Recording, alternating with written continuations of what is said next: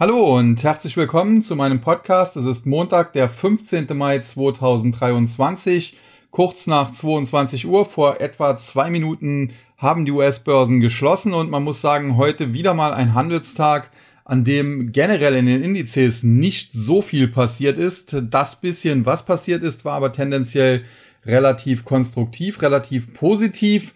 Und insgesamt äh, zeigt der Markt nach wie vor eine beeindruckende Widerstandskraft, was ich allerdings ja auch nicht anders erwartet hatte, denn ich hatte gesagt, dass wir noch etwas Platz nach oben haben, so bis in den Bereich 13.700, 13.800 Punkte. Sicherlich ehe es dann nochmal zu Rücksetzern kommen kann. Und äh, sieht auch nach wie vor genau danach aus, wobei ich mich jetzt nicht 100% darauf versteifen und festlegen würde, dass wir tatsächlich nur bis 13.800 laufen.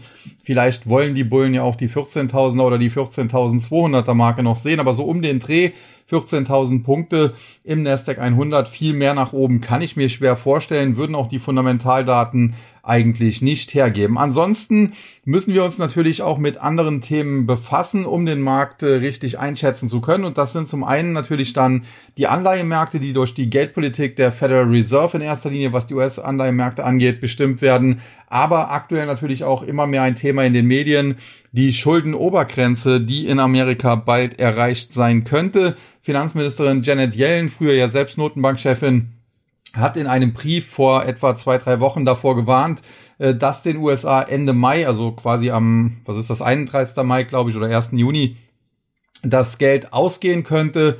Äh, das würde dann mehr oder weniger eine Staatspleite bedeuten und äh, das möchte sich natürlich niemand vorstellen, auch ich nicht.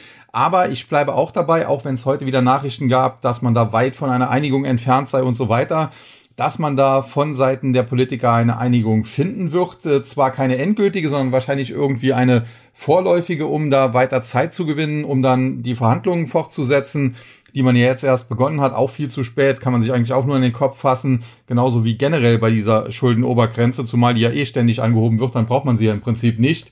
Aber okay, es ist ein Medienthema und das könnte natürlich äh, kurzfristig, insbesondere dann Ende Mai, äh, wenn es darauf hinauslaufen sollte, dass bis dahin noch keine Entscheidung äh, in diesem Thema gefallen ist, nochmal für Druck auf die Märkte sorgen. Aktuell muss man aber sagen, auch wenn es in den Medien schon breit diskutiert wird, ist es am Markt noch nicht so das ganz große Thema.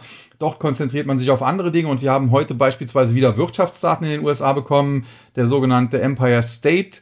Äh, Manufacturing Index, der die, ja, Manufacturing, also die quasi die produzierende Industrie im äh, Empire State, also New York, im Staate New York, wenn man so will, äh, trackt und äh, der ist erheblich schlechter ausgefallen als, erwartet. Man hatte, glaube ich, irgendwie minus 3,4 Punkte oder sowas erwartet und es wurden dann über minus 31 Punkte und das deutet eben darauf hin, dass sich die Wirtschaft in den USA tatsächlich auch schon am Abschwächen ist. Und es gibt auch äh, einige Notenbanker, die das mittlerweile anerkennen. Lustigerweise Neil Kashkari, der früher immer die Mega-Taube war, der ist mittlerweile zu einem Mega-Falken mutiert und sagt, die Inflation ist noch viel zu hoch und man müsse da weiterhin mehr tun. Hingegen andere Kollegen, Herr Goldsby äh, beispielsweise, hat sich dahingehend geäußert, dass man sehe, dass die Inflation zurückkäme und dass man jetzt sehr stark alle möglichen Wirtschaftsdaten beobachten müsse, um eben hier nicht äh, die USA in eine Rezession zu schicken. Und dann das wolle man von Seiten der Fed äh, ja vermeiden. Also insofern äh, sehr diffuse Kommentare nach wie vor, aber generell muss man sagen, die US-Notenbank hat zuletzt nochmal den Leitzins angehoben, hat aber die Tür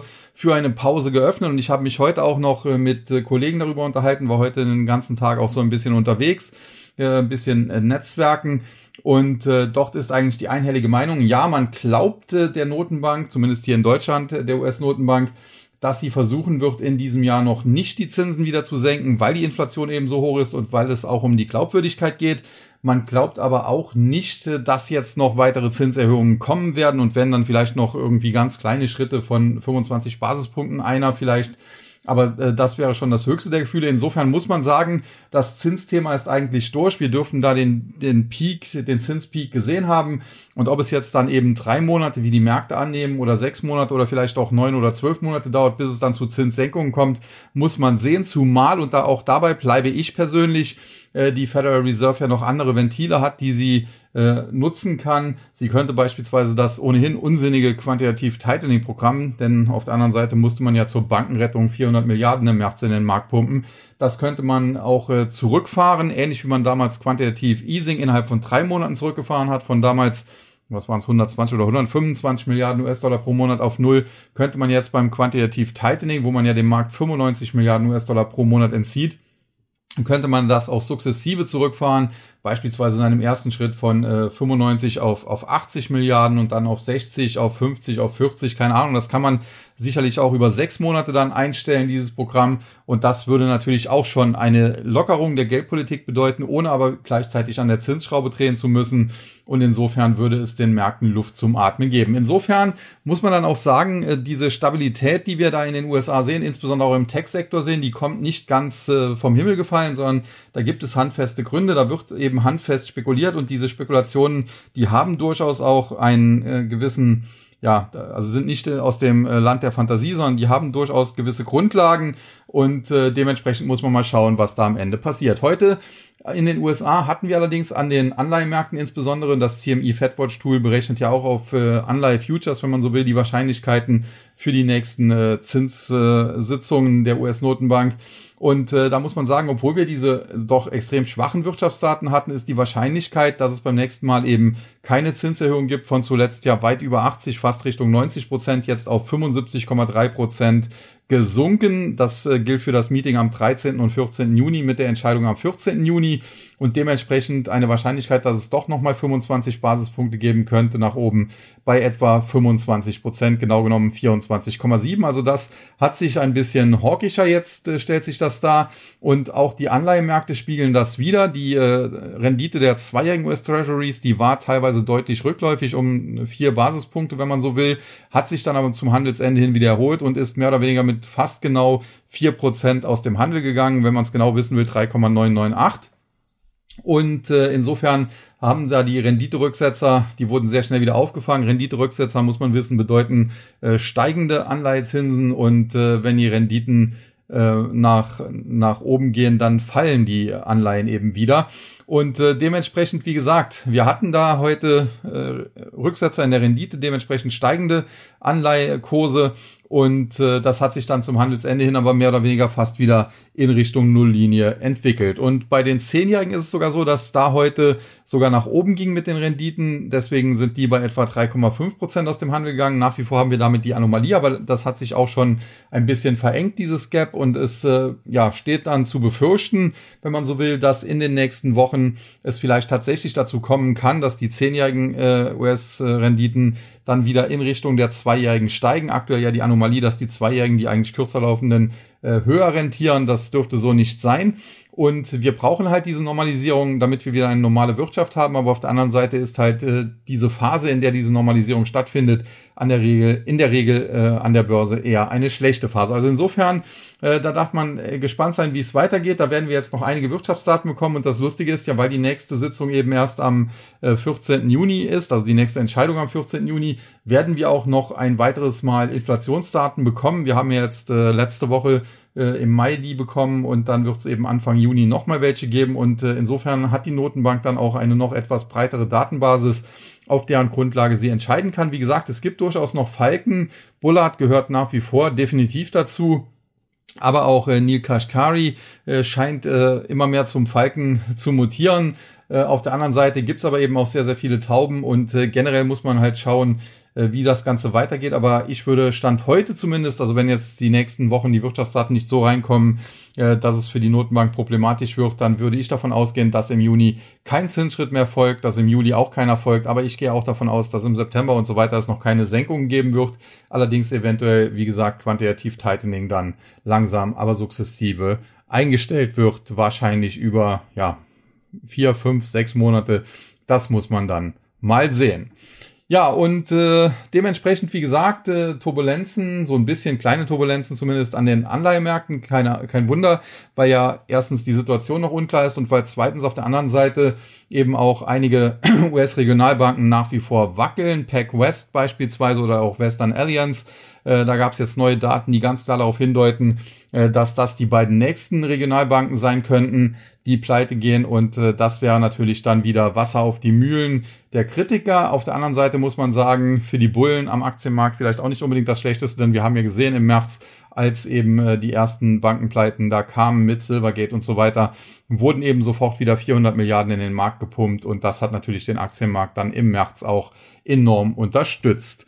Ja, und äh, das Ganze wirkt sich auch äh, dann international aus. Der DAX, äh, muss man sagen, konnte sich ja so ein bisschen von den US-Indizes entkoppeln in den letzten Wochen und Monaten, aber generell hängt er natürlich kurzfristig immer noch so ein bisschen an denen. Das heißt, wenn in den USA nicht viel geht, dann geht auch beim DAX in der Regel nicht viel und dementsprechend war er heute auch zwar den äh, größten Teil des Tages über im Plus, dann aber als am Nachmittag die US-Börsen doch nicht so positiv in den Handel gestartet sind, wie es die Futures zuvor angedeutet hatten, ging es auch mit dem DAX kurz mal auf Tauchstation zum Handelsende hin mit Anziehen US-Indizes, ging es dann aber auch wieder nach oben und am Ende hatten wir dann einen mehr oder weniger unveränderten Tag.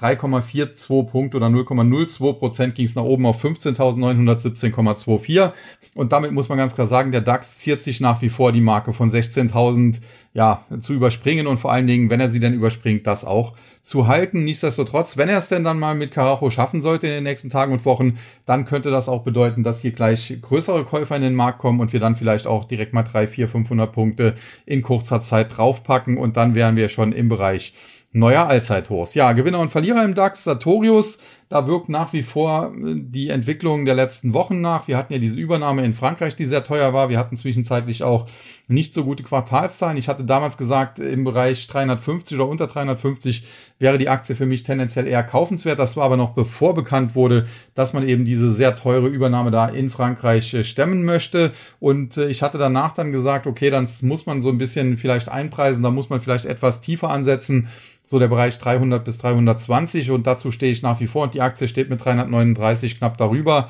Also insofern ein bisschen Rücksetzerpotenzial hat sie noch, aber tendenziell ist Sartorius eine gute Firma und ich glaube, dass es hier mittel- und langfristig wieder nach oben gehen wird und von daher, wenn es hier nochmal Kurse im Bereich von 300 bis 320 geben sollte, dann wäre das für mich persönlich zumindest äh, tendenziell eher eine Kaufbasis.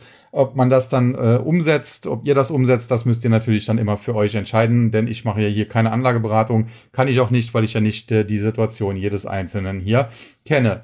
Dann die deutsche Börse, zuletzt ja auch eine Aktie, die sich äh, sehr, sehr stark präsentiert hat, gerade auch im Bärenmarkt, weil eben die deutsche Börse auch von fallenden Kursen profitiert, weil äh, dann geht es an der Börse meistens richtig runter, wird mehr gehandelt und die verdienen ja eben am Handel an den Ordergebühren und dementsprechend äh, konnte die Aktie nach oben steigen. Allerdings die deutsche Börse, das ist so ein bisschen bei mir wie die deutsche Post. Das sind Aktien, das sind keine ganz schlechten Unternehmen und äh, die werden auch, es gibt ja da durchaus Ansatzpunkte zur Kritik, aber die werden durchaus nicht in den nächsten zwei, drei Jahren vom Markt verschwinden. Dafür sind sie einfach zu groß und äh, zu wichtig. Aber was man halt sagen muss, die bekommen halt ernsthafte Konkurrenz. Bei der Deutschen Post ist es so, dass sehr viele die haben ja sehr lange und sehr stark vom E-Commerce profitiert, von diesem ganzen Boom dort. Aber da gibt's jetzt eben immer mehr solche E-Commerce-Unternehmen wie Amazon bis Zalando von A bis Z, könnte man quasi sagen, äh, die da eigene Logistiker jetzt aufbauen. Äh, Shopify hat seinen Logistiker zuletzt ja abgegeben und dafür eine Beteiligung an eben demjenigen, der das äh,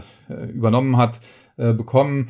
Also insofern, da gibt es jetzt sehr viele dieser, dieser E-Commerce-Anbieter, die eigene Logistiker auf die Beine stellen und äh, da wird man in Zukunft dann eben weniger die Deutsche Post benötigen. Und bei der deutschen Börse ist es halt so, dass hier der Kryptomarkt ins Spiel kommt, denn es gibt eben diese Decentralized Exchanges, äh, das sind im Prinzip ja vollautomatisch funktionierende Börsen, die dann auch 24-7 laufen, also jeden Tag des Jahres, auch an Heiligabend kann man darüber handeln. Aktuell noch Kryptos, klar, aber in Zukunft äh, wird das eben auch auf andere Dinge ausgeweitet, wahrscheinlich auch auf Aktien, Anleihen und so weiter. Und da stellt sich dann die Frage, ob, äh, ob es solche Plattformen wie die Deutsche Börse sie anbietet, beispielsweise mit dem Zetra Computerhandel, ob die noch zeitgemäß sind und ob es die dann noch braucht. Natürlich, wie gesagt, das wird eine äh, Sache sein, die über mehrere Jahre geht. Die Decks aktuell sind noch viel zu benutzerunfreundlich, zu riskant wie der gesamte Decentralized Finance Sektor. Aber über kurz oder lang, E-Mail hat am Anfang auch keiner ernst genommen und äh, fünf, sechs Jahre später wollte dann jeder äh, sein eigenes E-Mail-Postfach haben, weil es eben schneller geht, eine E-Mail an jemanden zu schicken als eine Postkarte oder was weiß ich. Und dementsprechend, wie gesagt, das wird äh, disruptiv werden, aber das wird sicherlich eine Zeit lang dauern. Nichtsdestotrotz sollte man es auf dem Schirm haben. Die deutsche Börse kann sicherlich noch das ein oder andere gute Jahr hinlegen, aber ob es die in 20 oder 30 Jahren noch gibt, das sei dann mal dahingestellt. Ja, und dann Zalando, die Aktie zwischenzeitlich auf Höhenflug gewesen. Ich hatte hier im Podcast gesagt, grundsätzlich fand ich das äh, durchaus in Ordnung, dass die Aktie sich erholt, aber die Erholung ging viel zu weit und dementsprechend sollte es hier Rücksetzer geben. Und jetzt muss man sagen, so wie zuvor die Bullen nach oben übertrieben haben, scheinen jetzt langsam die Bären nach unten zu übertreiben, denn wir hatten in der Spitze Kurse von fast 46 Euro was natürlich nach den Tiefs, die wir zuvor da unter 30 gesehen hatten, viel zu viel war. Aber mittlerweile haben wir quasi die ganzen Kursgewinne, die wir zuvor aufgebaut haben, fast schon wieder komplett abgegeben. Also da fehlt jetzt gar nicht mehr so viel. Und äh, das ist dann doch auch wieder ein bisschen zu viel des Guten nach unten. Lange Rede, kurzer Sinn. Mag sein, dass die Aktie noch so in Richtung 30 Euro zurücksetzt oder vielleicht auch mal kurz unter die 30 Euro Marke dippt. In diesem Bereich, so 30 bis 32, finde ich sie aber eigentlich relativ attraktiv und würde sie definitiv nicht shorten, sondern tendenziell wenn ich Interesse an einer Long-Position hätte, sind das eher Kaufkurse. Die Gewinnerseite Siemens Healthineers, Henkel und Siemens Energy. Zweimal Siemens heute und äh, bei Healthineers muss man sagen, das kann man so ein bisschen nachvollziehen. Ist ohnehin ein sehr guter Börsengang gewesen. Die Aktie hat sich seit dem IPO recht gut entwickelt. Zwischenzeitlich klar gab es eben diese Marktkorrektur, die hat auch die Healthineers Aktie nochmal deutlich zurück äh, ja, schwingen lassen, wenn man so will. Aber mittlerweile ist sie seit den Tiefs im Bereich von 40 wieder auf dem Weg nach oben. Das hatte ich so auch einigermaßen angesagt. Hatte gesagt, vielleicht so Richtung 40, unter 40 kann sie mal dippen, ähnlich wie gerade bei Zalando die 30er Marke. Und äh, seitdem befindet sie sich wieder, wie gesagt, in einem Aufwärtstrend. Ich könnte mir vorstellen, dass sie noch ein bisschen Platz nach oben hat, vielleicht so der Bereich 60 Euro. In der Vergangenheit war sie im Top schon mal über die Marke von 60 äh, gestiegen, so bis etwa 67, 68 Euro. Das war ein bisschen des Guten zu viel. Deswegen gab es dann auch die Korrektur. Die war auch ein bisschen des Schlechten zu viel, wenn man so will. Und ich äh, sehe die Aktie eigentlich so im Bereich 55 bis 60, also in der Range, wo wir jetzt langsam hinkommen, einigermaßen fair bewertet an. Dann Henkel äh, war ja seinerzeit äh, unter dem späteren dann Adidas-Chef äh, sehr erfolgreich. Dann ist eben dieser Mann äh, damals zu Adidas gewechselt und bei Henkel ja, ging es seitdem im Prinzip nur noch bergab. Jetzt in der letzten Zeit muss man aber sagen, hat sich das Unternehmen wieder gefangen. Klar ist auch ein Konsumgüterhersteller, wenn man so will, und so Waschmittel und sowas. Das wird eben auch in äh, schwierigeren wirtschaftlichen Zeiten benötigt und dementsprechend äh, gerade die Henkel-Aktie auch eine Aktie aus der aus dem defensiveren Bereich, die dann eben auch gesucht war und äh, dementsprechend schöne Kurserholung, die wir zuletzt gesehen haben von den Tiefs, die wir hier unter 60 Euro hatten, sind wir jetzt schon wieder in Richtung 78 gefallen. Man muss sagen, die Höchstkurse, die wir damals unter Kaspar Rohrstedt, so hieß der gute Mann, wer es nicht mehr weiß, ja, der dann später ja bei Adidas war, die wir damals bei Kaspar Rostedt gesehen haben, die waren natürlich noch weit, weit höher. Die werden wir so schnell auch nicht mehr sehen. Das waren damals Kurse von 130 Euro. Äh, es ging, wie gesagt, dann in der Spitze auf unter 60, also mehr als halbiert. Aber mittlerweile sind wir wieder auf dem Weg nach oben. Und ich könnte mir vorstellen, dass es jetzt kurzfristig nicht in dem Tempo weitergeht, dass es also durchaus auch mal hier Rücksetzer geben kann. Aber dass wir uns mittelfristig tatsächlich dann wieder so in einer Range 90 bis 100 Euro einpendeln. Und äh, da würde ich mich mit einer Henkel-Aktie ganz recht wohlfühlen. Ja, und dann Siemens Energy, da muss man sagen, die haben heute ihre Umsatzprognose im Prinzip angehoben, da aber gleichzeitig eine Gewinnwarnung ausgesprochen. Grund ist hier die Übernahme von äh, dem äh, Windkraftunternehmen Gamesa. Äh, Siemens Gamesa war ja ursprünglich äh, ein Windkraftunternehmen, bei dem Siemens nur beteiligt war. Jetzt hat man ja eine Komplettübernahme gemacht, um das Unternehmen in Siemens Energy wieder voll zu integrieren und dann auch da komplett durchregieren zu können. Prinzipiell wurde das zuletzt vom Markt sehr positiv gesehen. Die Aktie ist sehr schön nach oben gelaufen, charttechnisch auch den Ausbruch da über die Marke von 20 geschafft damit ein Kursziel von etwa so 24 bis 25 eingeloggt. Aber damit sind wir dann auch schon beim Problem. Die Aktie steht schon bei 23. Das heißt, kurzfristig sind da vielleicht noch 5, 6, 7 Prozent drin. Dann ist sie aber am Kursziel und ob dann auch mehr geht, das muss man dann sehen. Aus meiner Sicht ist sie äh, zu teilweise Ausverkaufskursen von 12, äh, 13 Euro, wo wir waren. Da hatte ich sie ja damals positiv auch hier im Podcast besprochen. Äh, da kann man sie sicherlich einsammeln, wenn sie nochmal hinfallen sollte. Das ist derzeit aber nicht absehbar. Aber so spätestens im Bereich 24, 25, da ist sie aus meiner Sicht dann auch eher oben angekommen und dementsprechend würde ich auf diesem Niveau aktuell nicht mehr kaufen. Wenn ich sie noch hätte, kann man sie halten und bei 24 bis 25 Euro würde ich tendenziell mal Gewinne oder zumindest mal Teilgewinne mitnehmen. Aber wie gesagt, immer nur meine persönliche Meinung, wie ich handeln würde. Ob ihr das auch so tut, das äh, ist dann eure Entscheidung. Ja, dann der MDAX heute mit einem Plus von 51,46 Punkten oder knapp 0,2 Prozent, 27.386,78. So wirklich auf die Beine kommt er nicht, aber unter Druck gerät er eben auch nicht mehr. Verliererseite Doe, äh, Hersteller von äh, Lackieranlagen, damals mit den Autobauern nach China gegangen, deswegen viele Jahre brummende Geschäfte gehabt. Dann äh, war der China-Boom auch bei den Autobauern ja irgendwann mal vorbei und auch bei Dürr ging es dann äh, schleppender voran und äh, die Aktie ist regelrecht abgestürzt. Seit einiger Zeit versucht sie sich wieder zu erholen. Man muss hier sagen, in Boomzeiten war die Aktie viel zu teuer. Dann später ja, wurde man fast so gepreist, als, als stünde man fast schon vor dem aus, wie das bei Leonia de, mittlerweile, muss man sagen, der Fall ist. Äh, das war natürlich des Schlechten dann ein bisschen zu viel. Jetzt pendelt sich das Ganze ein. Aber ich sehe jetzt nicht die ganz große Fantasie, muss man sagen, wo die Dürr-Aktie letztendlich dann noch hinlaufen soll. Zuletzt ist sie, wie gesagt, eher auf dem absteigenden Ast gewesen, ist auch unter die 30-Euro-Marke gefallen. Und auch hier könnte ich mir vorstellen, ähnlich wie eben bei Siemens Energy, die ich ja bei 24, 25 sehe, aber von unten kommt, also steigende Kurse, könnte ich mir bei Dürr Büro noch äh, Rücksetzer in diesem Bereich vorstellen, dass wir dann auch irgendwann so im Bereich 25 oder knapp unter 25 ankommen. Also mit anderen Worten, auf dem aktuellen Niveau würde ich nicht kaufen. Äh, ich, würde, ich wäre da auch schon längst nicht mehr drin, aber wer sie noch hat, der muss halt dann äh, entscheiden, ob er bereit ist, nochmal 10% Verluste in Kauf zu nehmen. Und das Problem ist aber, dass nicht sicher ist, dass sie bei 25 Euro dreht. Also sie könnte da erstmal vielleicht auch hinfallen und so ein bisschen seitwärts laufen, aber vielleicht später dann nochmal auf die Mütze kriegen und auch noch Richtung 20 fallen. Also insofern, die Aktie muss man definitiv nicht unbedingt haben. Dann Gerresheimer. Äh, ja, die sehen eigentlich ganz gut aus, wobei ich glaube, die sind hier falsch einsortiert, sind die nicht mittlerweile sogar im DAX. Egal. Äh, Fakt ist, heute haben sie ein paar äh, Gewinne, die sie aber zuletzt dann auch äh, aufgebaut haben, abgegeben. Das waren aber Gewinnmitnahmen, die auch noch im normalen Rahmen waren. Kann auch sein, dass da vielleicht sogar auch eine Dividendenzahlung jetzt heute dabei war. Habe jetzt nicht alle Dividenden immer auf äh, dem Schirm. Äh, wenn das noch dazukommen sollte, dann waren es vielleicht nicht mal große Verluste. Fakt ist, die Marke von 100 ist ohnehin so eine runde Marke, mit der die Aktie jetzt schon ein bisschen zu kämpfen hat. Und äh, warum auch immer es da heute drei Prozent, wie gesagt, nach unten ging, äh, ein Beinbruch ist das nicht und tendenziell sehe ich die Aktie weiter positiv, könnte mir aber vorstellen, dass sie auch noch eine gewisse Zeit lang äh, konsolidieren muss, ehe es da weiter nach oben gehen kann. Und dann HelloFresh, das ist auch eine Aktie auf Achterbahnfahrt. Ich hatte sie äh, seinerzeit mal positiv besprochen, hatte gesagt, die kann nach oben gehen, hat sie dann auch erstmal gemacht, hat die Kursziele abgearbeitet, aber ist dann rapide eingebrochen, ohne dass es da irgendwie ganz große Gründe für gegeben hat. Also es waren, gab zwar keine guten Nachrichten, aber jetzt auch nicht gravierend schlecht und die Aktie fiel dann nicht nur auf 20 Euro, die eigentliche Unterstützung zurück, sondern auch darunter löste damit ein Verkaufssignal aus und fiel dann anschließend nicht nur auf 16, sondern sogar knapp darunter. Also hat dann alle ja, Kursziele auf der Unterseite abgearbeitet. Dann aber gab es wieder eine 180 äh, Grad Trendwende. Also die Frau Baerbock kann hier noch was lernen.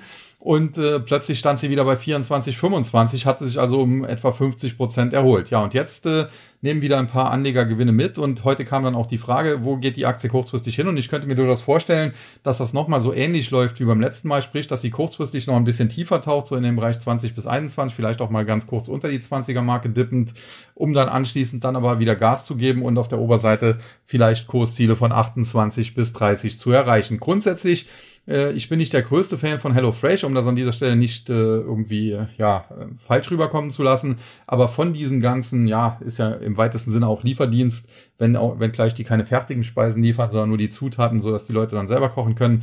Aber von diesen ganzen Lieferdiensten gefällt mir HelloFresh noch mit am besten und dementsprechend, wie gesagt, kurzfristig vielleicht noch etwas down, dann nochmal eine größere Rallye. Aber es ist auch keine Aktie, das sage ich an dieser Stelle auch ganz klar, die ich mir jetzt hier für die nächsten zehn Jahre ins Depot packen würde, sondern eher ein Wert, mit dem man traden kann. Und warum HelloFresh damals genauso wie auch Delivery Hero in den DAX gekommen ist, das weiß außer der deutschen Börse wahrscheinlich niemand.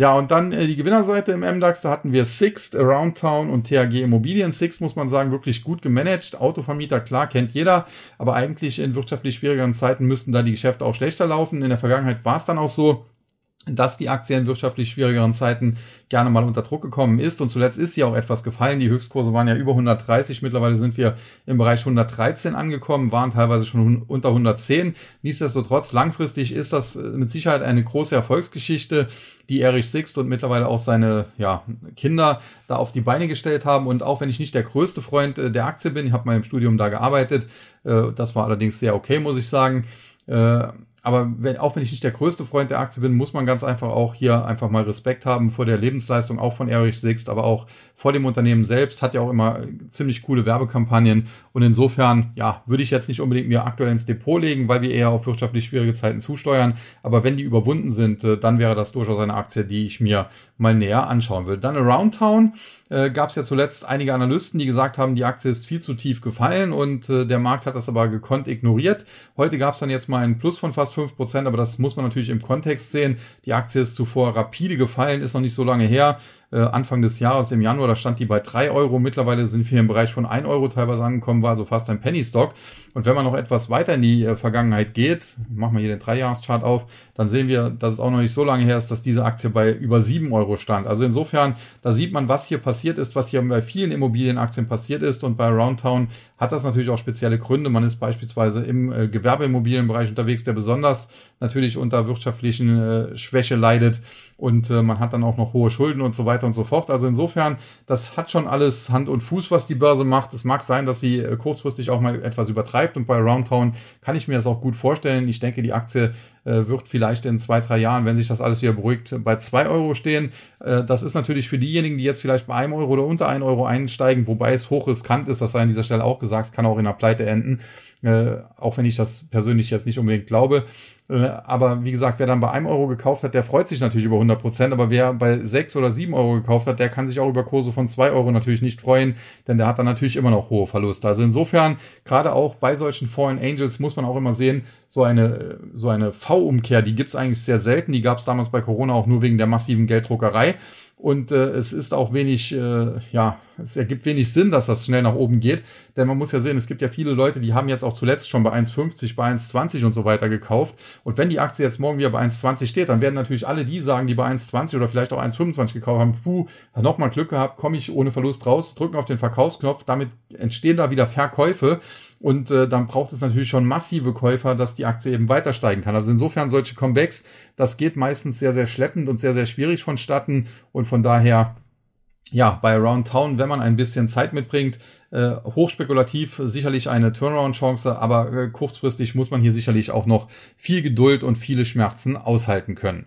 Ja, und THG-Immobilien, wenn der Immobiliensektor dann auf Erholungskurs ist, dann erholen sich natürlich mehr oder weniger alle Immobilienaktien, deswegen auch die THG. Auch hier muss man aber sagen, die Aktie ist noch nicht so lange her, da stand die bei fast 30 Euro. Aktuell freuen wir uns darüber, dass sie wieder äh, zuletzt in Richtung 8 gestiegen ist, denn die Tiefs, die lagen ja sogar, da war eine 5 vor dem Komma. Charttechnisch muss man sagen, zuletzt schöne Erholung, die kann sich durchaus auch noch ein bisschen fortsetzen, vielleicht geht's noch so in den Bereich 8,50 und wenn es super läuft, vielleicht sogar noch mal über 10, aber dann sollte auch langsam der Deckel drauf sein und auch hier, wenn man äh, kurzfristig traden will, kann man es sicherlich machen, dann aber immer bei solchen Werten auch mit engen Stoppkursen, wenn es denn nicht aufgeht, aber hier schon äh, die, die Karte Turnaround zu spielen, ist mir ein bisschen zu früh und äh, wenn überhaupt, würde ich die eher bei Aroundtown spielen als bei TAG. Immobilien. Das sei an dieser Stelle auch ganz klar gesagt. Dann der S-DAX. Heute auch mit einem Mini-Plus von 11,30 Punkten, 0,08 Prozent, 13.603,53. Verliererseite Deutsche Pfandbriefbank, Seconomy und Nagaro, alle drei mit Quartalszahlen, die dem Markt oder den Anlegern nicht so geschmeckt haben. Bei der Deutschen Pfandbriefbank muss man sagen, äh, die Zahlen waren eigentlich okay. Die Aktie hatte sich aber zuletzt schon im Vorfeld stark nach oben bewegt und da haben heute ein paar Anleger einfach Gewinne mitgenommen. Man muss sagen, hier kriegt man eine Dividendenrendite von über neun Prozent. Die scheint mir auch nach den heute vorgelegten Zahlen und dem Ausblick einigermaßen ja gesichert zu sein. Man kann es natürlich nie 100 Prozent sagen. Äh, aber man muss auch sehen, bei 9% Dividende, selbst wenn die um ein Drittel gekürzt würde, hätte man immer noch 6% Dividende, was immer noch mehr ist als auf dem Sparbuch oder beim Tagesgeld und so weiter. Also insofern das scheint mir der Rücksetzer bei der Deutschen Pfandbriefbank äh, durchaus attraktive, attraktiv zu sein, um hier vielleicht sogar zuzugreifen. Seconomy hatte ich zuletzt schon besprochen, würde ich nicht unbedingt zugreifen. Da steckt ja Media Saturn weitestgehend dahinter. Da hat sich auch Freenet äh, ja reinziehen lassen damals in eine Kapitalerhöhung, weil man äh, eng mit Media Saturn halt äh, äh, kooperiert, um seine Handyverträge eben zu verkaufen. Und das war mit Sicherheit auch kein gutes Investment für Freenet und äh, genauso wenig ist es das für andre, alle anderen Kleinanleger. Hat natürlich auch unter Corona massiv gelitten, aber generell ist das jetzt auch eine Aktie, die schon seit Jahren im Niedergang ist. Auch äh, bevor sie an der Börse waren unter dem Namen Economy gab es ja da auch immer Streit äh, ja, mit dem Gründer, dem eigentlichen Gründer des Unternehmens und, und Metro, die ja da auch äh, Großaktionär waren und äh, bis heute ist das keine Erfolgsgeschichte geworden. Und dann Nagaro, da muss man sagen, die schießen den Vogel ab. Da gab es ja vor ein paar Wochen eine Short-Attacke, hatte darüber berichtet, hat auch gesagt, dass man deswegen vorsichtig sein soll. Dann hat äh, das Management hier dementiert, dass es Probleme geben würde. Man hatte ja sogar einen Kapitalmarkttag, wo man sich sehr gut dargestellt hat und äh, viele haben auch schon angefangen zu jubeln, haben gesagt, die Shortseller sind vertrieben. Und jetzt am Freitag hat man in einem Dreizeiler, Dreizeiler dann quasi eine eine Umsatz- und Gewinnwarnung rausgegeben, mehr Gewinnwarnung sogar. Und äh, ja, das ist natürlich äh, das Schlimmste, was man machen kann. Also erst äh, im Prinzip äh, groß Kapitalmarkt veranstalten und seine Ziele bestätigen und rosigen Ausblick geben und wenige Tage später dann Umsatz- und Gewinnwarnung raushauen. Dementsprechend das Minus von über neun Prozent, das ist eigentlich noch im Rahmen. Alleine für diese tolle Managementleistung hätte die Aktie wahrscheinlich 20 Prozent fallen sollen. Aber gut, die Shortseller haben ja zuvor schon mal draufgeprügelt, deswegen war die äh, Aktie jetzt nicht mehr so teuer äh, wie sie in der Vergangenheit teilweise noch war. Aber nichtsdestotrotz wäre ich hier natürlich jetzt extrem vorsichtig, denn Shortseller haben hier in der Vergangenheit Lunte gerochen und jetzt hat das Management sich nicht gerade mit äh, Ruhm bekleckert und da wäre ich dementsprechend sehr vorsichtig. Die Gewinnerseite hingegen Grand City Properties, Morphosis und Derma Farm. Grand City Immobilienwert, heute Immobilienwerte wie gesagt erholt, deswegen auch Grand City. Morphosis, da gibt es schon seit mehr oder weniger mehreren Wochen größere Käufe. Kein Mensch weiß, was dahinter steckt. Sehr überraschend. Die Aktie wurde ja zum Teil sehr stark in den Keller geprügelt, weil das Management eben eine Wette aus der Aktie gemacht hat. Man hat eine große Übernahme in den USA getätigt, dafür im Prinzip seine bereits auf dem Markt befindlichen Medikamente verpfändet, um das Geld dafür zu haben. Constellation Biotech die Übernahme hier und äh, das Chance-Risikoprofil ist dafür damit natürlich sehr, sehr problematisch geworden. Man ist quasi all in gegangen. Wenn das aufgeht, muss man sagen, habe ich auch immer gesagt, kann die Aktie sich an einem Tag sogar verdrei- oder vervierfachen, aber wenn es schief geht, kann sie auch in Richtung Null fallen. Zunächst haben alle nur das Negative gesehen. Die Aktie wurde mehr oder weniger jeden Tag verprügelt. Zuletzt äh, scheinen jetzt nur noch äh, die, die Anleger zum Zug zu kommen, die das Positive sehen. Die Wahrheit, vielleicht liegt sie irgendwo in der Mitte. Fakt ist, ich bleibe bei dem, was ich gesagt habe, Morphosis das Management aus meiner Sicht nicht so toll. Der CFO ist ja auch schon wieder mehr oder weniger gegangen worden, der CEO noch aktiv. Und äh, dementsprechend eine hochriskante Wette, wenn sie aufgeht, wie gesagt, kann die Aktie auch auf 100 steigen, wenn sie schief geht, kann sie auf 0 fallen. Wer sowas mag, kann das sicherlich machen, kann da sicherlich mitspielen, aber äh, für mich ist das nichts mehr. Und äh, das heißt schon viel, wenn ich das sage, weil ich war jahrelang äh, Aktionär bei Morphosis, habe die damals sogar durch die Finanzkrise begleitet, 2007, 2008 äh, weil ich schon vorher eingestiegen war und äh, dadurch meine Steuerfreiheit, die ich noch hatte, Abgeltungssteuer wurde erst später eingeführt, äh, behalten konnte und habe sie dann irgendwann später mal, ich glaube, für 80 Euro oder so verkauft im Jahr 2000, weiß ich jetzt gar nicht, 14, 15, vielleicht war es auch 12, ich weiß es nicht mehr.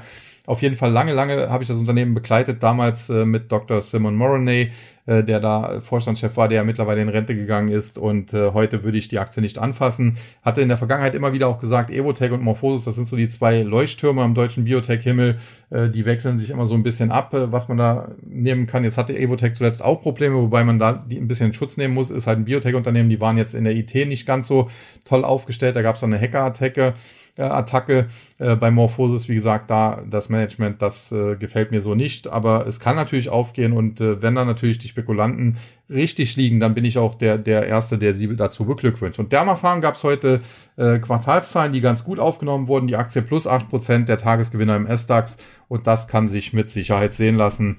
Äh, die Aktie war ja auch teilweise ein großer Corona-Gewinner, ist dann später unter die Räder geraten, aber mittlerweile fängt sie sich wieder und langfristig muss man sagen, handelt es sich tendenziell um ein sehr gutes Unternehmen. Problem war halt nur, dass es durch Corona zwischenzeitlich eine Spekulationsblase gegeben hatte und äh, die musste eben korrigiert werden und das ist eben eine harter Weg gewesen.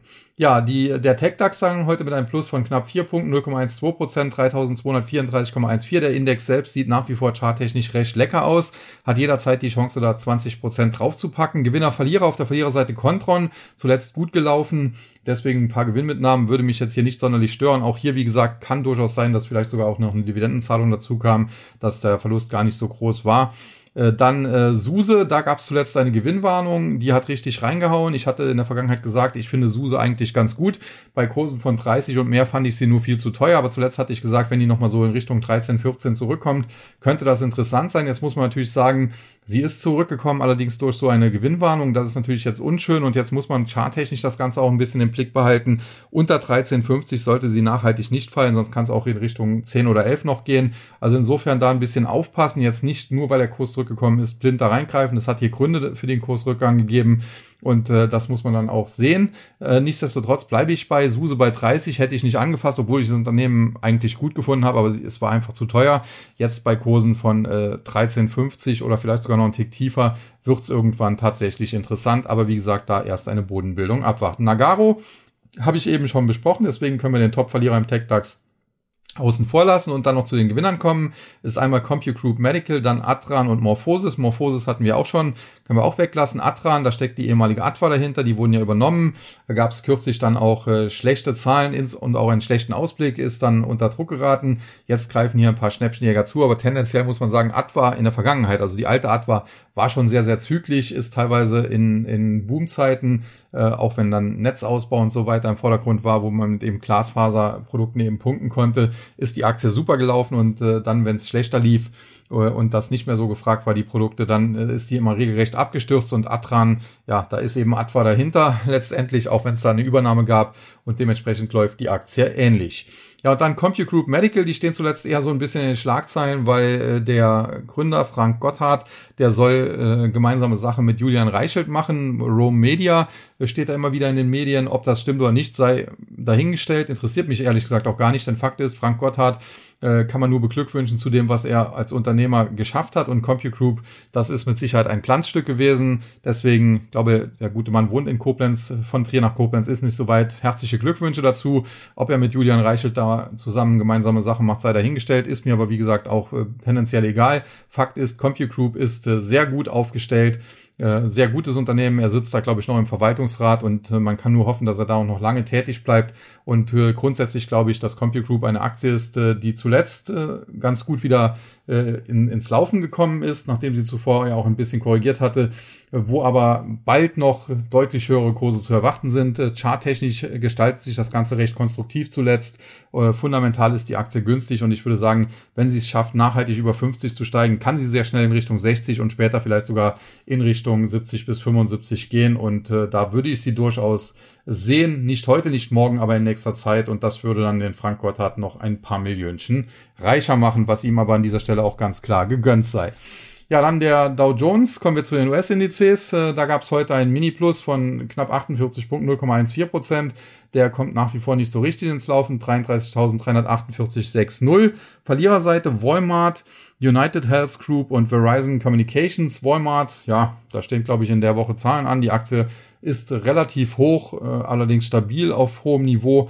Äh, die Quartalszahlen sollten jetzt auch nicht dafür sorgen, dass die Aktie explodiert, aber auch nicht dafür sorgen, dass sie abstürzt. Ist halt Einzelhändler defensiver Wert, äh, gerade in solchen Marktphasen, wie wir sie aktuell zuletzt hatten, auch wirtschaftlich schwierigeren Zeiten. Da sollten solche Aktien eher gesucht sein, die Geschäfte einigermaßen stabil laufen und dementsprechend Walmart.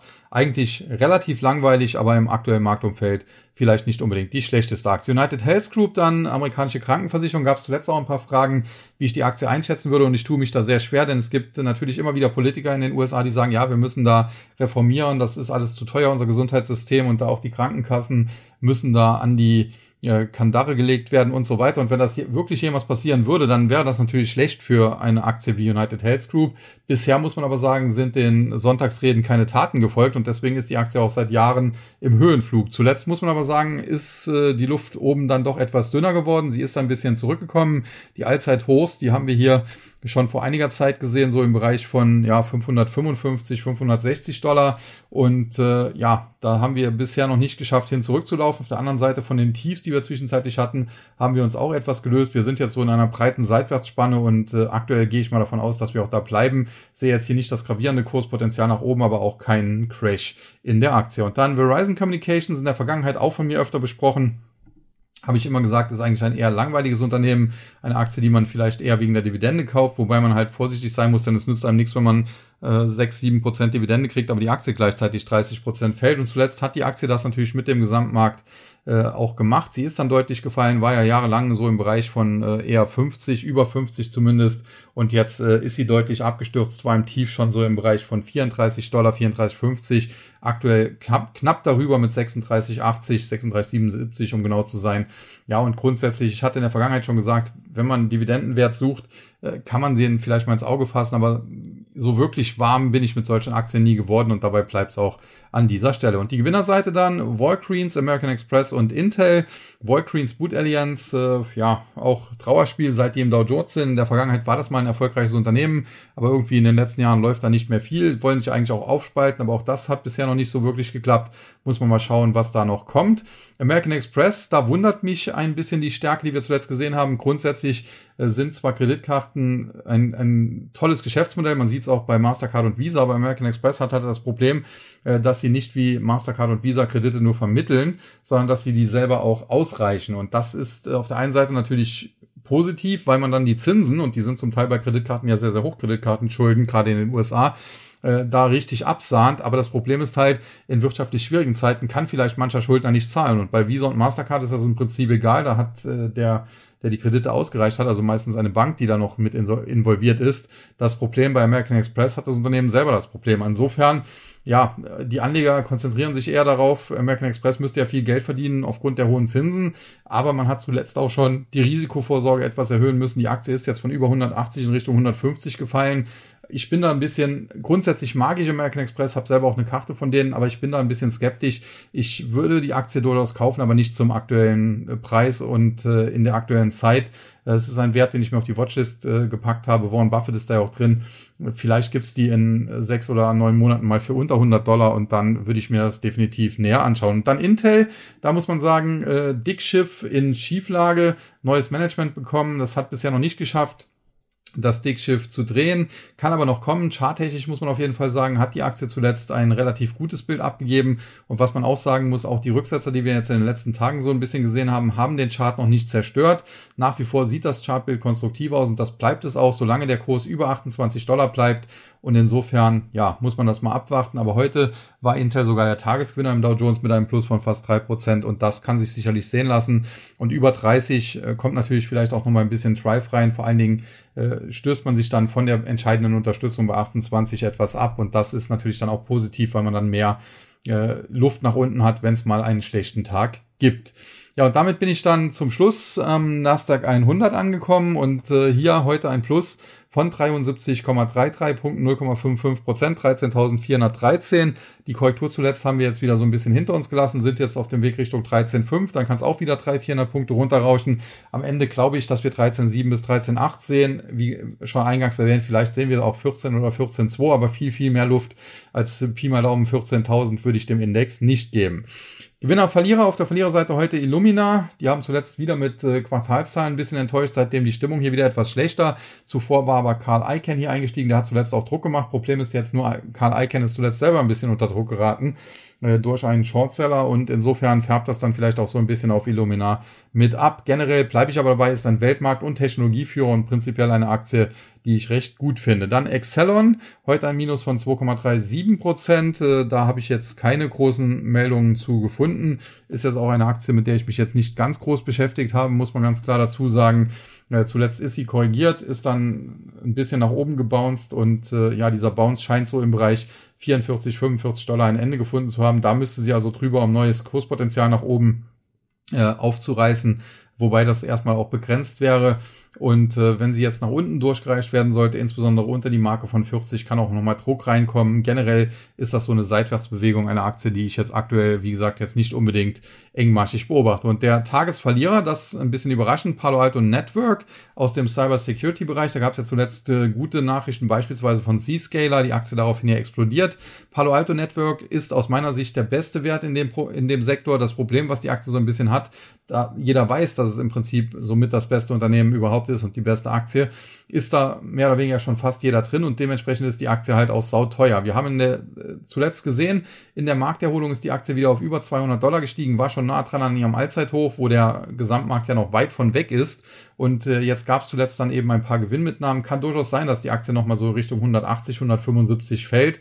Ähm, das wäre jetzt charttechnisch kein Beinbruch und aus meiner Sicht sogar eher vielleicht nochmal eine Chance, sich sie hinzulegen. Allerdings muss man sagen, Palo Alto Network wäre jetzt kein Wert, den ich mir irgendwie als Trader hinlegen würde für die nächsten drei Tage oder drei Wochen. Äh, sondern schon ein Wert, äh, in dem man investieren sollte, wenn man im Cybersecurity-Bereich was äh, sucht, wo man rein investieren kann. Natürlich CrowdStrike, Zscaler und ein paar andere gibt's da auch noch. Fortinet nicht zu vergessen und äh, wer es vielleicht ein bisschen breiter streuen will, aber nicht äh, so viele Einzelaktien kaufen will, der nimmt vielleicht auch einfach einen äh, Cybersecurity Fonds oder ETF. Das wäre natürlich auch eine Möglichkeit. Ja, und dann die Gewinnerseite im Nasdaq 100, da haben wir Micron Technology, JD.com und Atlassian. Äh, Micron Technology aus dem Chipsektor, zuletzt ja auch böse unter die Räder gekommen. Jetzt äh, kam es da heute zu einer Erholung von etwa 6%. Charttechnisch muss man sagen, sieht das sehr konstruktiv aus. Die Aktie ist drauf und dran, wenn sie nachhaltig die Marke von 65 Dollar aufsprengen kann, ein charttechnisches Kaufsignal zu generieren, was sie wieder in Richtung bis etwa 78, 80 Dollar steigen lassen könnte. Also das sieht auf jeden Fall auch charttechnisch gut aus. Ob es fundamental so gut aussieht, muss man mal abwarten. Die letzten Quartalszahlen waren jetzt nicht so berauschend, aber der Ausblick war jetzt auch nicht ganz so schlecht. Dann JD.com, zuletzt ohnehin auf Erholungskurs gewesen. Am Freitag gab es dann ein paar Gewinnmitnahmen. Jetzt kam übers Wochenende raus, dass George Soros hier zugegriffen hat. Das hat heute natürlich für gute Stimmung gesorgt. Die Aktie mit einem Plus von 6,7 Prozent. Der zweitgrößte Gewinner im äh, Nasdaq 100 und der Tagesgewinner. Und das freut mich persönlich, denn ich hatte zuletzt hier auch im Podcast darauf hingewiesen, äh, als die Aktie nach Quartalszahlen unter Druck gestanden hat. Atlassian mit dem äh, Börsenkürzel Team, also T-E-A-M, äh, ein äh, Softwareunternehmen, äh, was, was sehr viele Tools anbietet, äh, so dass, dass Leute gemeinsam an Projekten arbeiten können, um es mal vielleicht so ein bisschen zu umschreiben. Äh, die Aktie ist zuletzt nach Quartalszahlen aus meiner Sicht unverständlicherweise nochmal ausverkauft worden. Charttechnisch sah es aber ganz gut aus, denn wichtige äh, charttechnische Supports konnten gehalten werden. Und jetzt heute kommt dann der Bounce, den ich in den letzten Tagen so ein bisschen äh, schon anvisiert hatte. Ich war hier gehebelt long privat drin, habe heute jetzt Gewinne mitgenommen und ja, ich glaube, dass die Aktie sogar noch weiteres Potenzial hat, aber bei Hebelscheinen, das, das geht eben um Trading und wenn man da kurzfristig in, in vier, fünf Tagen äh, Gewinne hat äh, von, von 70, 80 Prozent und mehr, ich weiß jetzt gar nicht, wie, was genau war, auf jeden Fall große Gewinne, äh, dann äh, sollte man da auch nicht zu gierig sein und dementsprechend habe ich da heute Gewinne mitgenommen. Aber Fakt ist, äh, man sieht es auch in meinem Hebelwikifolio, äh, dass ich auch da die Aktie gehebelt long hatte und ich hatte es auch hier im Podcast gesagt, kann also niemand auch sagen, er wäre nicht darauf vorbereitet gewesen. Was mich ein bisschen ärgert, äh, ich hatte überlegt, sie auch im TAC ins Musterdepot sogar gehebelt long zu kaufen, habe mich dann aber am Ende nicht getraut, weil es eben charttechnisch auch noch möglich gewesen wäre, dass sie noch einen Tick nach unten fällt und äh, da habe ich ein bisschen Play Safe gespielt. Aber ich weiß jetzt, äh, dass äh, die charttechnischen Muster doch äh, im aktuellen Marktumfeld wieder ganz gut funktionieren. Und in Zukunft werde ich solche Tipps dann eben auch nicht mehr hier im äh, Podcast geben, äh, sondern tatsächlich dann im, im Tag umsetzen. Äh, kann immer mal passieren, dass sowas vorkommt. Wie gesagt, war mir jetzt hier zu riskant äh, das im Musterdepot zu machen, aber im Nachhinein hätte ich äh, hätte ich mich trauen sollen.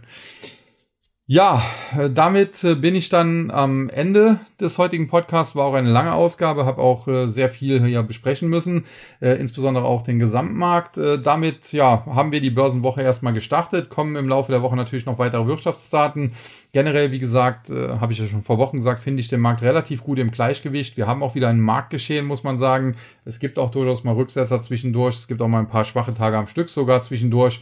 Äh, die dann wieder für ein bisschen Unsicherheit sorgen. Und dementsprechend bin ich eigentlich frohen Mutes, dass wir kurzfristig zwar mit Rücksetzern, also nicht straight through, äh, noch Richtung 13.7, 13.8, vielleicht sogar 14.000 oder 14.200 laufen können. Anschließend aber glaube ich, dass wir schon nochmal einen Rücksetzer brauchen von 10, 15 Prozent. Einen großen Crash sehe ich allerdings auch da nicht. Und äh, dann sollten wir in einem einigermaßen wieder normalen Marktumfeld sein, dann die ganze Corona-Sache und alles hinter uns gelassen haben, auch geldpolitisch hinter uns gelassen haben und äh, dann kommt es eben, wie gesagt, stark auf Stockpicking an. Und äh, da kann ich dann letztlich nochmal auf den neuen Börsenbrief ja auch verweisen. Auf den Tag habe ich ja schon so ein bisschen angespielt gerade.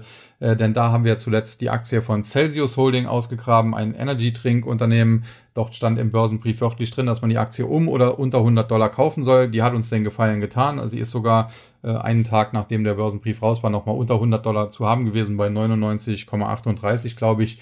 Und äh, dann gab es jetzt letzte Woche die Quartalszahlen und die Aktie schoss in der Spitze auf über 130 und kann auch diese Kursgewinne, die sie da kurzfristig eingefahren hat, äh, gut verteidigen. Heute ist sie auch wieder über 130, 131, 56 der Schlusskurs gerade nochmal geguckt. Und insofern, ja, ist das immer eine gute Werbung auch, äh, wenn der erste Tipp gleich aufgeht. Da gehört natürlich auch immer ein bisschen Glück mit dazu, keine Frage. Äh, man braucht vier Gs an der Börse, hat Costolani gesagt. Geld, Gedanken, äh, Geduld und Glück. Und insofern ein bisschen Glück gehört da natürlich auch dazu. Aber es ist natürlich auch Fakt, jeder, der den Börsenbrief abonniert hat, erstmal muss er ihn ja gar nicht mal behalten, sondern er kann ja 14 äh, Tage auch wieder rufen. Aber jeder, der ihn erstmal abonniert hat und gelesen hat, der konnte in Celsius rein, der hat dann 30 Prozent gemacht, um angenommen, man hat dann nur zweieinhalbtausend Euro riskiert, dann hat man schon 750 Euro vor Steuern gewonnen. Klar, Steuern muss man noch abziehen, aber selbst wenn man da die Steuern abzieht, dann müsste man etwa, ja, Pi mal Daumen, nicht ganz vielleicht 600 Euro äh, als Gewinn haben und damit wäre der Börsenbrief im Prinzip schon für ein Jahr bezahlt fast. Also insofern äh, der erste Tipp gleich aufgegangen, das ist natürlich immer gut. Insofern hoffe ich auch, dass möglichst viele nicht nur den Abonnierten, sondern eben auch dann dabei bleiben, dass es auch weiter solche Tipps gibt, dass sich das auch rechnet ich gebe mein Bestes. Die nächste Ausgabe erscheint ja jetzt schon in etwa zweieinhalb Wochen. Ja, und in dem Sinne möchte ich dann, wie gesagt, nochmal auf den Total Return Börsenbrief verweisen und äh, damit das heutige, die, die heutige Folge des Podcasts schließen. Tschüss und bye bye, bis zum nächsten Mal. Es verabschiedet sich wie immer Ihr euer Sascha Huber.